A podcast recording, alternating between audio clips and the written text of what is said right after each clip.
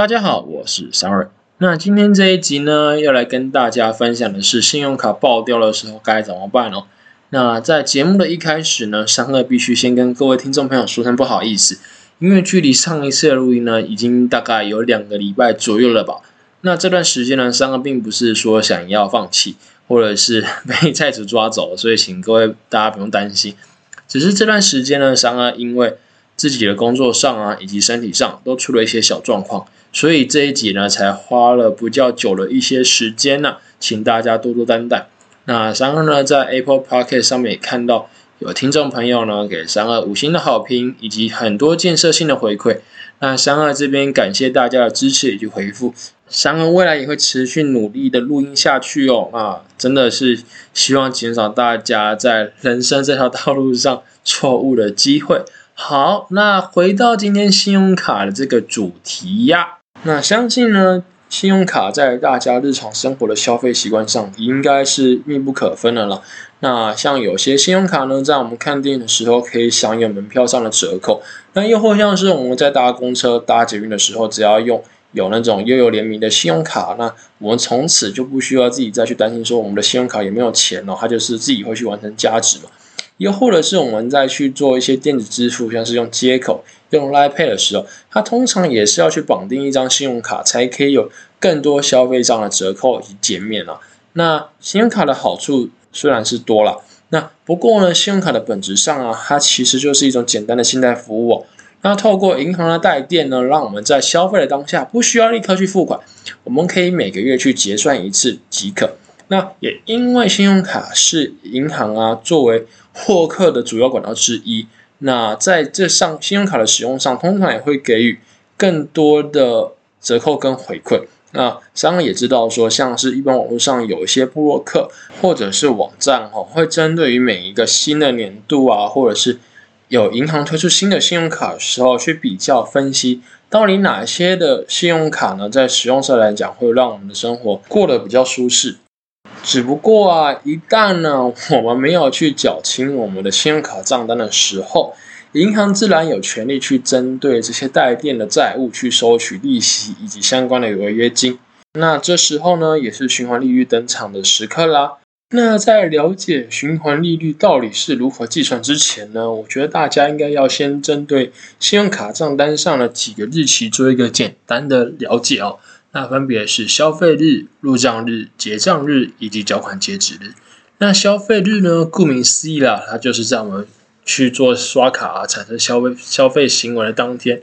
那入账日的话呢，其实就是银行啊开始为消费者代为代垫这笔消费金额的起始日期。因为啊，通常店家他们在整理信用卡金额的时候，他并不会在消费日当天就清款，他们会分批统整消费的资料。整理完之后呢，再向银行进行请款。因此啊，入账日通常会比消费日还要晚上个几天。如果是海外的店家的话，甚至还有可能会晚上两个礼拜哦。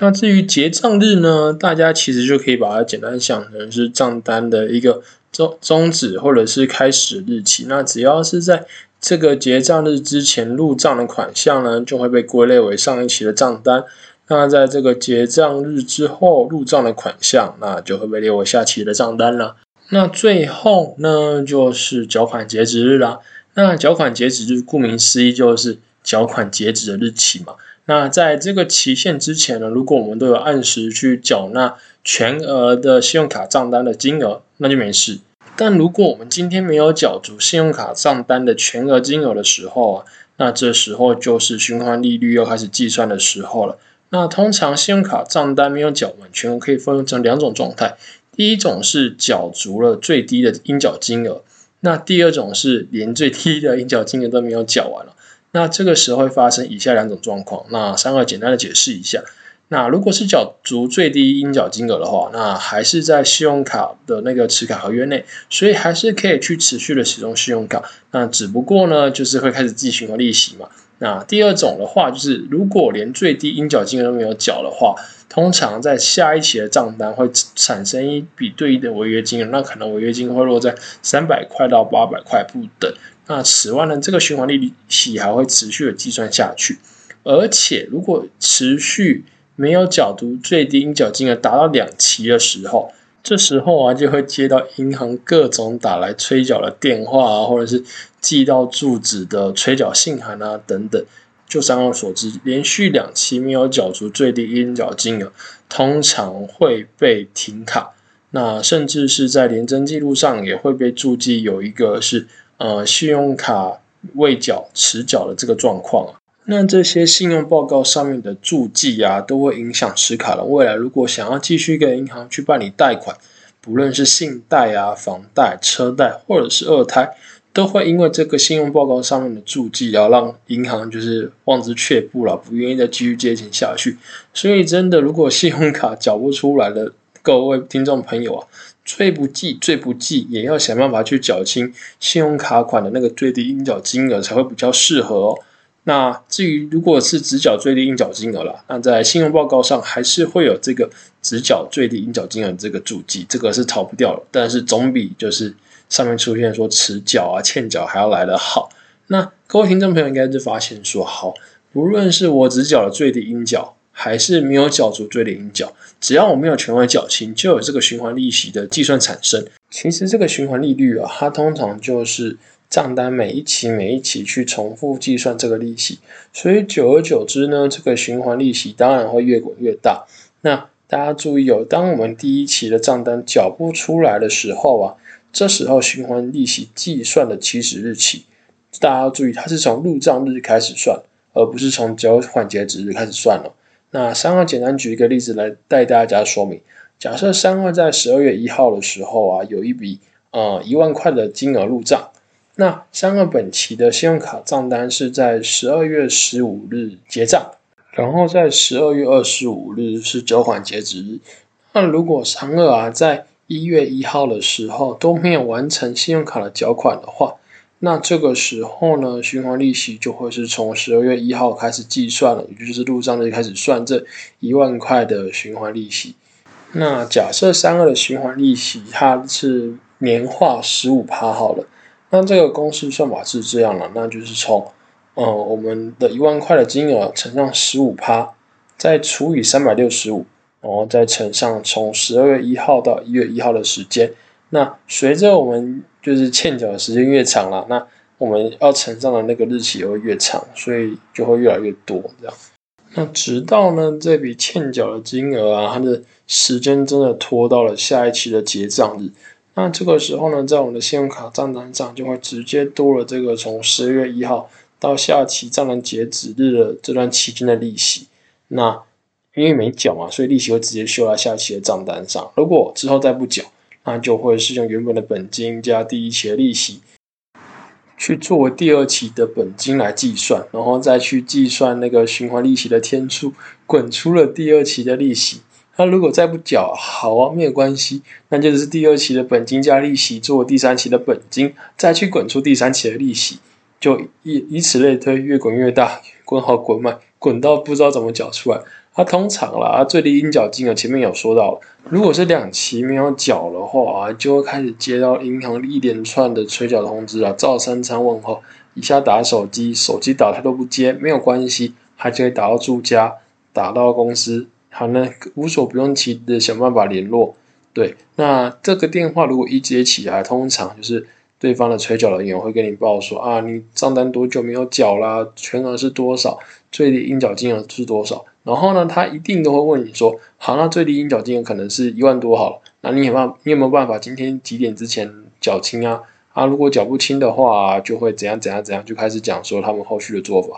就像可能会是停卡啊，会在你的信用报告上面注记说你信用卡欠缴啊，又或者是说有些他们就会是走到后续要走法院审判的那个流程了，反正就是会讲的很可怕，所以。呃，三个也没有经过到后面那么可怕的事情哦，所以建议大家不要没事就以身去尝试银行催缴人员的底线了。那真的能缴就先缴，缴不出来，嗯，那就参考后面的做法喽。那这时候呢，其实就是信用卡爆掉的时候，到底该怎么办了？那三个这边有三个想法，提供给大家做参考。第一个呢，就是去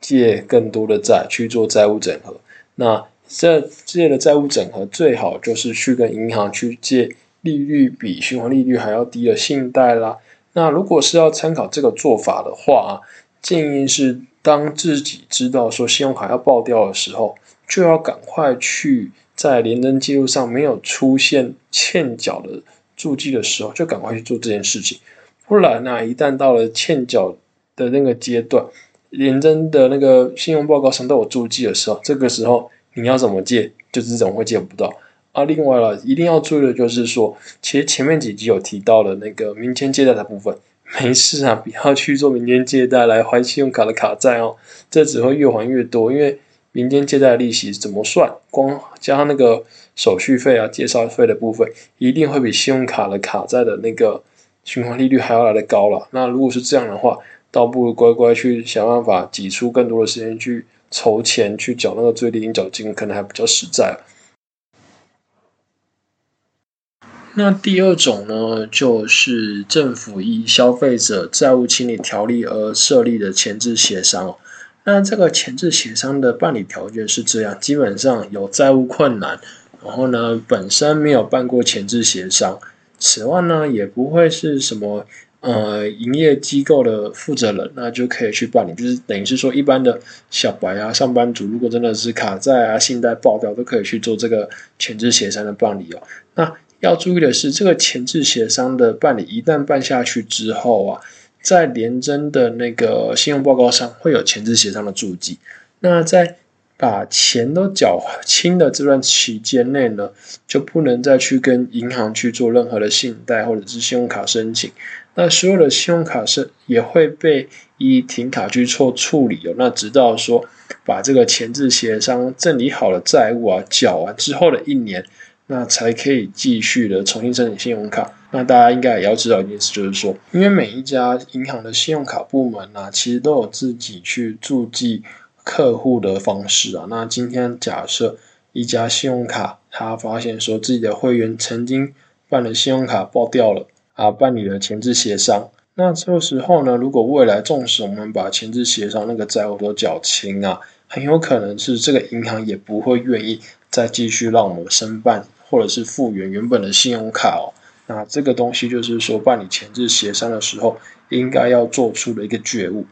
好，那不讲那么多那么沉重的东西了。那回过头提到前置协商的申请流程呢？那首先第一步是要去联征中心申请一个叫做呃金融机构债权人清册的这个小本本。那这个小本本呢，申请完了之后啊，会在里面就是知道说自己目前最大债权的金融机构，也就是我们欠最多钱的银行是哪一家了，哦，然后呢，我们再去那一家银行呢的网站上去找说相关的那个开始的流程，那通常呢可以直接去打电话询问了。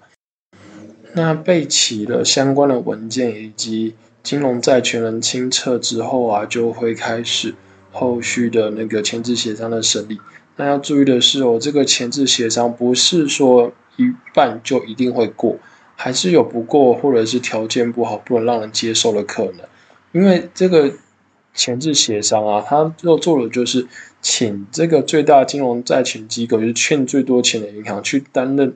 呃，我们债权人的窗口，与其他的银行去做联系。那因为如果是信用卡爆掉的话，那个循环利率通常是八趴到十五趴之间嘛。那银行通常为了有利可图的情况之下，它不可能会平白无故放弃自己很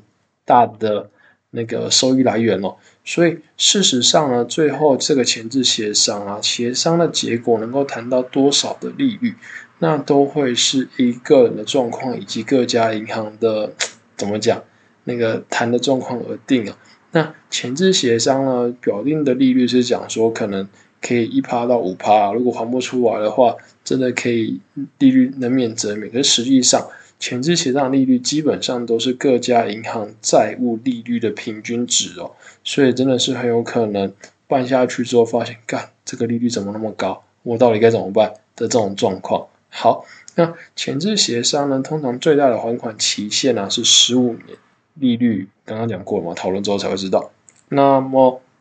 如果啊今天我们办了前置协商的申请，最后却没有做的时候啊，我们在廉政中心上还是会被注记半年的前置协商申请哦。那也就是说，这半年我们也没办法去办理任何的信贷啊、任何的贷款或者是新的信用卡申请等等的。那这个时候呢，就只能请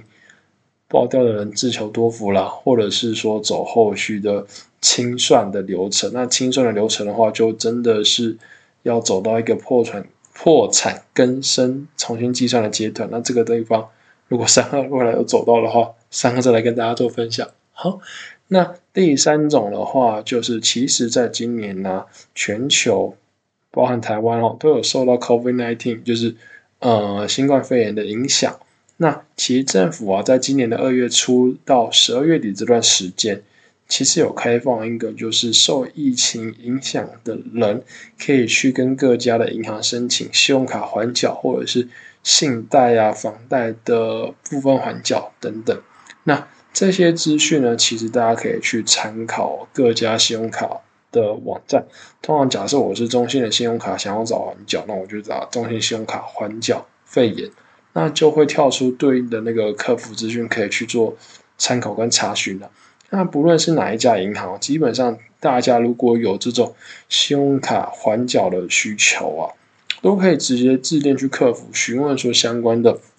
流程为何。那每家银行啊，它其实申办的难度不一有，有些是说我直接跟客服讲说我的难处在哪里，那客服就会直接帮忙送审。那有些的话呢，是要进一步去填写到说相关的申请书啊，减负相关的证明文件。因为像是中信啊、国泰或者是远东这些比较大的银行，它相对来讲在办理这些东西的时候是比较严格的。通常会是说好，今天要有什么确诊的证明啊，要有隔离十四天啊，或者是说跟去年的薪资相比，今年的薪资确实是受到疫情的影响而下降了十五趴，这这种比较严格的证明文件才可以的。那不过啊，如果大家真的是受到疫情影响的话，建议还是不管他的申请难度有多严苛，都可以尝试去打电话到客服问看看。毕竟这个缓缴方式呢，本来就是要去帮助有困难的社会大众，能够短期的度过这段时间的困难啊。对，那三二目前来讲的话呢，其实分享这一集也离十二月底不远了啦。那其实全世界能受疫情的影响啊，像是有些地方甚至又出现英国了，又出现了肺炎的变异体，所以这个，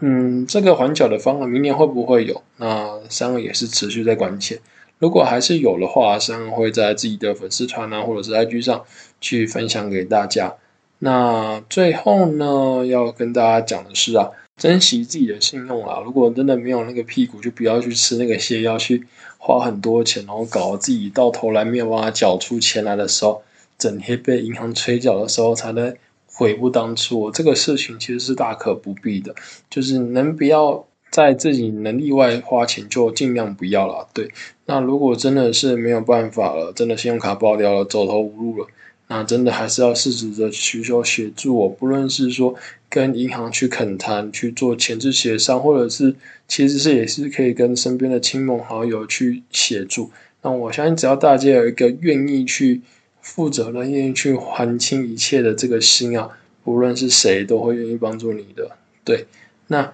今天的节目就分享到这边了。那如果有任何的问题的话，欢迎到 IG 上搜寻“不切实际”，记是记录的记，或者是搜寻英英文 “unrealistic 三二 U N R E A L I S T I C 三二”。那帮我按赞订阅。那如果有任何的问题的话，三个都会竭尽所能的为大家回复了。那今天的节目就到这边了，希望能够帮助到大家啊！谢谢大家，拜拜。